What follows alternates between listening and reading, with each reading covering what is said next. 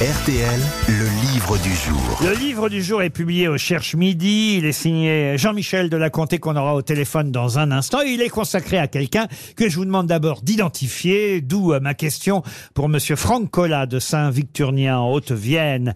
Quel est le nom de ce célèbre académicien français qui avait écrit lui-même son épitaphe.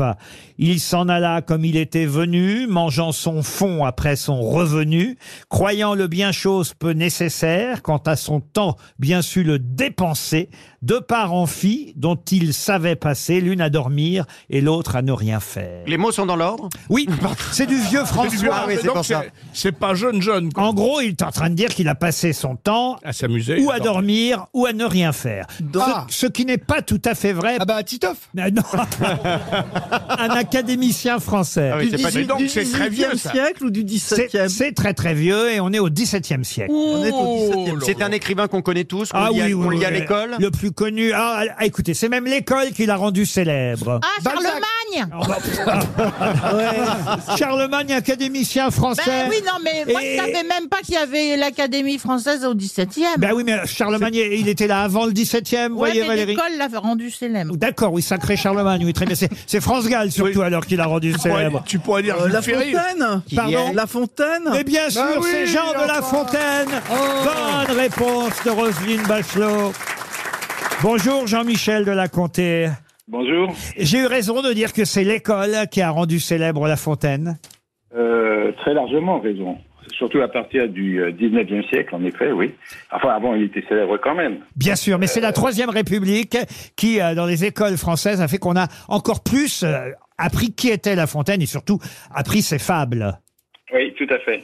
Je vous écoutais tout à l'heure quand vous parliez d'Eden Hazard. Moi, j'adore le foot. Oui. Vous disiez, il cherchait Hazard, euh, pas la gloire, mais s'amuser. C'est un peu ça aussi, euh, La Fontaine. C'est le Eden avait- Hazard de la littérature alors. Ah oui, de- peut-être peut-être pas, mais il y a quelque chose comme ça. Ou fait. Hazard était le La Fontaine du football. Mais Ah, il y a du vrai. Euh, Vous écrivez en sous-titre de votre portrait, car ça n'est pas une biographie de La Fontaine, c'est bien un portrait que vous écrivez. Et d'ailleurs, c'est dans ce sous-titre, portrait d'un pommier en fleurs. Vous pouvez nous l'expliquer d'ailleurs pourquoi euh, ce choix de sous-titre, portrait d'un pommier en fleurs?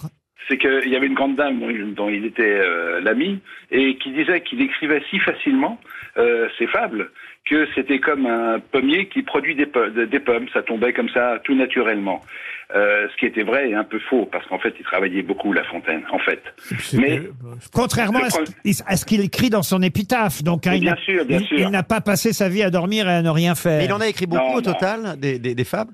Il y a plus ah oui, euh, plus de 250. Mais il Oui, que quand même ça, inspiré des op. et Ah oui, c'est vrai. Les... Alors, il s'est inspiré, mais lui-même disait qu'il était imitateur. C'est ce que vous écrivez dans votre livre. Qu'il, euh, c'est la vérité. Mais enfin, c'est un imitateur extraordinaire parce qu'il change tout. C'est-à-dire qu'il réinvente complètement le genre des fables qui était un genre mineur à l'époque.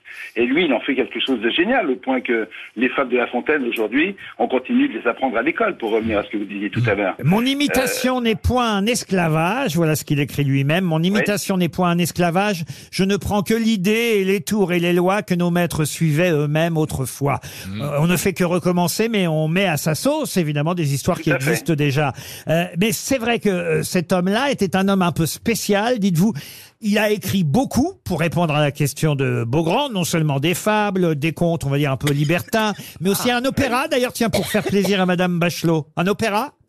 Oui, il a écrit un opéra, mais qui n'a eu aucun succès. En fait, la seule chose qui a eu vraiment du succès, c'est ce, ce sont ces, ces contes libertins d'abord, et puis un petit peu après, euh, par, par ses fables. Et tout ce qui reste de lui, en vérité, ce sont, ce sont les fables. Mais vous voulez dire que dans ces contes libertins, par exemple, à la fin de l'histoire, le renard se fait le corbeau C'est En- presque ça, à condition qu'il euh, soit tous les deux, il fasse partie de l'Église. on, on nous raconte, euh, et, et- et c'est dans le livre très très bien décrit, on nous raconte qu'à table, lors des fameux dîners mais, euh, mondains, si j'ose dire, de l'époque, euh, sa parole était rare. Vous d'ailleurs titrez un chapitre, Parole rare, plume féconde. Vous dites même il était peut-être autiste Asperger. Ce qui ce qui est extraordinaire, quand on parle de lui à l'époque, il apparaît comme un original. Et tout le monde le dit. Et c'est tellement insistant, je me suis dit, mais c'est quand même curieux, parce qu'en effet, c'est les syndromes du, c'est les symptômes du syndrome d'Asperger, ça ressemble à ça.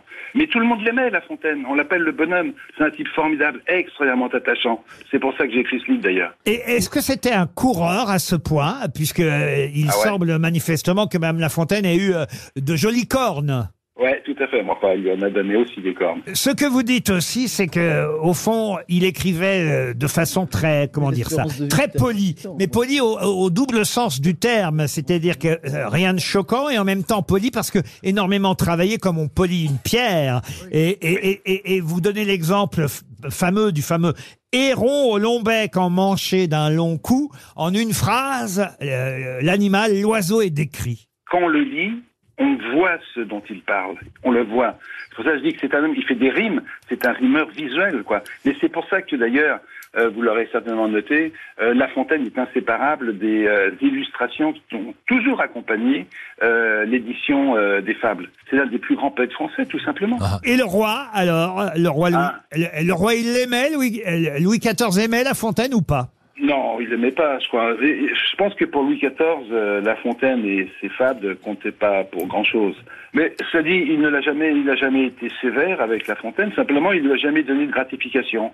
C'est tout. Mais enfin, La Fontaine était, euh, euh, sinon, était protégée par des grands déjà, par Madame de Montespan, par exemple, vous voyez. Et, Louis XIV euh, acceptait les, les fables que lui offrait La Fontaine. Et on sait très peu de choses sur sa jeunesse, sur son enfance. C'est ce que vous nous dites aussi dans ce Ouais. portrait de La Fontaine, euh, dans les écrits qui nous restent. Sa mère n'apparaît nulle part. On a même longtemps cru qu'il était orphelin, à tort.